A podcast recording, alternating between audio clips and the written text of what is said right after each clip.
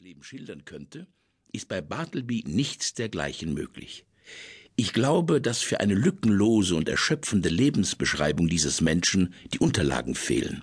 Das ist ein unersetzlicher Verlust für das Schrifttum.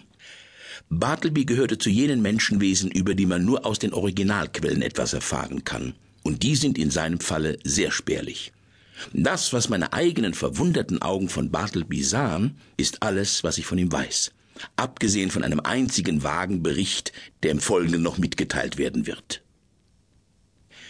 Ehe ich den Schreiber, wie er sich mir bei unserer ersten Begegnung darstellte, in die Geschichte einführe, ist es angebracht, dass ich einiges über mich selbst, meine Angestellten, meine Tätigkeit, meine Kanzlei und meine Umgebung im Allgemeinen sage.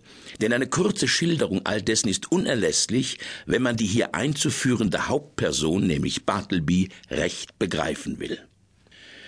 Zunächst, ich bin ein Mensch, der von Jugend an zutiefst davon überzeugt war, dass die bequemste Lebensweise die beste ist. Obwohl ich einem Beruf angehöre, dessen Tatkraft und Rastlosigkeit, ja Aufgeregtheit sprichwörtlich sind, habe ich doch nie zugelassen, dass etwas derartiges in meinen Frieden eindrang. Ich bin einer von den ehrgeizlosen Rechtsgelehrten, die niemals eine Ansprache an Geschworene richten oder auf irgendeine Art den Beifall der Öffentlichkeit auf sich lenken, sondern die in der kühlen Ruhe eines behaglichen Zufluchtswinkels eine recht einträgliche Verwalterschaft für die Wertpapiere und Hypotheken und Besitzurkunden reicher Leute ausüben. Alle, die mich kennen, halten mich für einen außergewöhnlich zuverlässigen Mann. Der verblichene John Jacob Astor, der doch gewiss nicht zu dichterischem Überschwang neigte, hat ohne Zögern geurteilt, mein erster großer Vorzug sei kluge Vorsicht, mein zweiter Planmäßigkeit. Ich sage es nicht aus Eitelkeit, sondern berichte es nur als Tatsache, dass der verblichene John Jacob Astor meine beruflichen Dienste nicht ungenutzt ließ. Und ich bekenne, dass ich seinen Namen mit besonderer Vorliebe immer wieder nenne, denn er hat einen runden, volltönenden Klang wie gutes Gold. Ich will freimütig hinzufügen, dass ich für die gute Meinung des verblichenen John Jacob Astor nicht unempfänglich war. Eine Weile vor dem Zeitpunkt, an dem diese kleine Geschichte beginnt, hatten meine Berufsgeschäfte beträchtlich zugenommen. Mir war das gute alte Amt übertragen worden, das jetzt im Staate New York aufgehoben ist. Der Beisitzer im Kanzleigericht. Es war kein sehr anstrengendes Amt, aber es war sehr erfreulich einträglich. Ich verliere selten meine Ruhe. Noch viel seltener gerate ich in gefährliche Entrüstung über Unrecht und grobe Kränkung.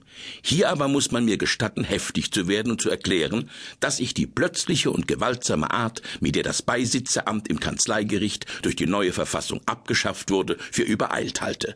Denn ich hatte auf einen lebenslangen Genuss der Einkünfte gerechnet. Aber ich erhielt sie nur für ein paar kurze Jahre. Doch das nur nebenbei.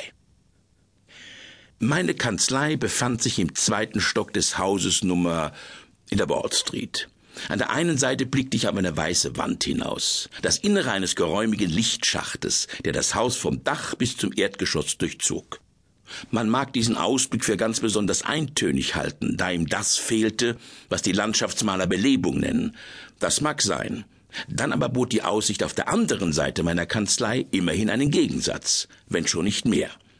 Dort nämlich gewährten meine Fenster einen ungehinderten Ausblick auf eine himmelanstrebende Ziegelmauer, die von alter und immerwährendem Schatten geschwärzt war, und man brauchte kein Fernglas, um etwa verborgene Schönheiten dieser Mauer zu entdecken, denn sie war zum Nutzen aller kurzsichtigen Betrachter bis auf zehn Fuß an meine Fensterscheiben herangerückt. Da die uns umgebenden Gebäude sehr hoch waren und meine Räume im zweiten Stock lagen, hatte der Zwischenraum zwischen dieser Wand und meiner nicht geringe Ähnlichkeit mit einem riesigen viereckigen Brunnenschacht. In der Zeit, die dem Auftreten Bartlebys unmittelbar vorausging, beschäftigte ich in meiner Kanzlei zwei Männer als Kopisten und einen vielversprechenden Jungen als Lehrling. Erstens Turkey, zweitens Nippers, drittens Gingernut. Das sind, so wird man meinen, Namen, die sich wohl kaum im Adressbuch finden. Um die Wahrheit zu sagen, es waren Spitznamen, die meine drei Angestellten sich gegenseitig beigelegt hatten, und sie waren dazu bestimmt, Aussehen oder Charakter ihres Trägers anschaulich zu bezeichnen. Turkey war ein kurzer, fetter Engländer und ungefähr so alt wie ich, das heißt so an die sechzig. Vormittags zeigte sein Gesicht die leuchtende Farbe blühender Gesundheit. Aber nach zwölf Uhr mittags, seine Dinnerstunde, glühte es wie ein Kaminrost voller Weihnachtskohlen. Und so glühte es, aber doch